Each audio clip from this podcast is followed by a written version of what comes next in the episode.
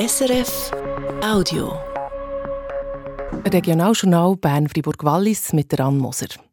Heuer entscheidet das Freiburger Stimmvolk über die Zukunft vom Freiburger Spital HFR. Eine Volksinitiative verlangt, dass es mindestens drei 24-Stunden-Notfallstationen gibt im Kanton.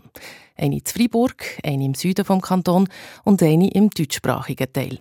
Der Volksinitiative stellt das Kantonsparlament jetzt einen Gegenvorschlag gegenüber. Oliver Kemper. Die Volksinitiative nehmen das Gefühl der Bevölkerung auf, das man ernst nehmen muss. Das gibt der Freiburger Gesundheitsdirektor Philipp Demier zu. Nämlich das Gefühl, dass plötzlich keine Notfallversorgung mehr in der Nähe sein könnte. Dass die Initiative das ändern sei ein lobenswertes Ziel. Si l'objectif de l'initiative est louable, une telle organisation centrée sur les services d'urgence hospitaliers comporte plusieurs risques. Nur sei es die falsche Lösung, einfach überall Spitäler mit Notfallstationen zu betreiben, sagt er. Das wäre zu teuer und ineffizient. Der Gegenvorschlag, nur ein grosser Spitalnotfall in der Stadt Freiburg, aber ein enges Netz an Gesundheitszentren in den Regionen mit sogenannten First Responder, die schnell reagieren und vor Ort sein und eine einheitliche Notfalltelefonnummer für ganz Kanton, die gratis ist.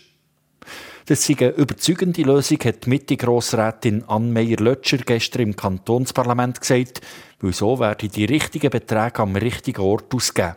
Il faut mettre les moyens au bon endroit avec les bonnes ressources et c'est exactement ce que le contre-projet vous propose. Und Zensler SP-Grossrätin Eliane Ebischer hat gesagt, wir dürfen nicht zu fest in die Vergangenheit zurückschauen. Viele von uns Zenslern und Zenslerinnen hätten gerne das alte Spital Tafels zurück. Wir müssen uns aber von diesen Emotionen trennen und rational anerkennen, dass dieses nicht mehr der heutigen Zeit entsprechen würde. Im Grundsatz will das Freiburger Kantonsparlament den Gegenvorschlag. Die Beratung über die Details geht am Vormittag noch weiter und über die Initiative und Gegenvorschlag abgestimmt wird voraussichtlich am 9. Juni. Vor ziemlich genau neun Jahren ist der Kanton Bern eine Wirtschaftspartnerschaft eingegangen mit der chinesischen Region Shenzhen. Der eher kleine Kanton Bern also mit einer dynamischen Millionenmetropole. Man hat sich viel erhofft auf der Berner Seite von dieser Partnerschaft. Aber jetzt liegt die auf Eis. Andrea Abbühl.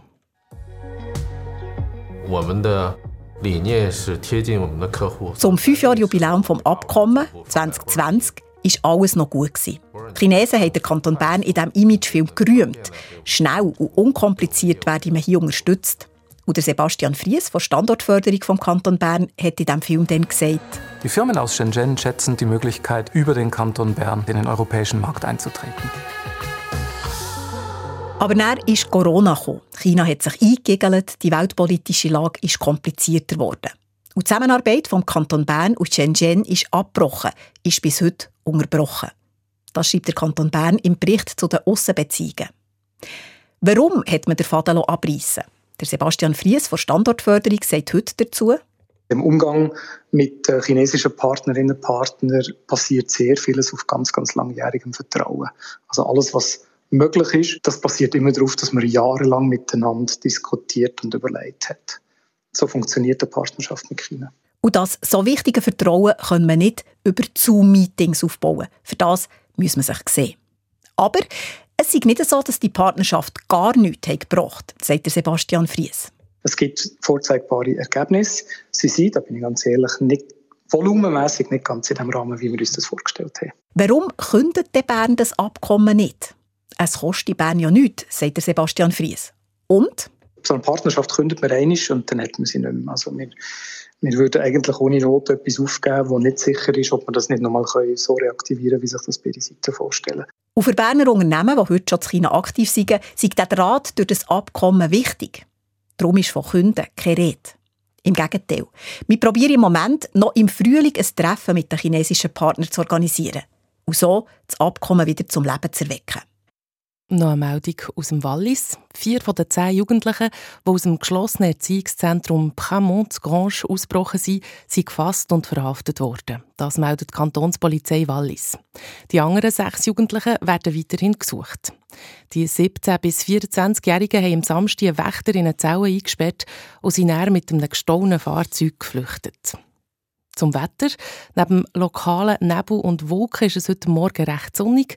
Am Nami kommen Gänge wie mehr Wolken auf und es kommt dann regnen gegen Abend. Das bei 9 bis 12 Grad heute. Das war ein Podcast von SRF.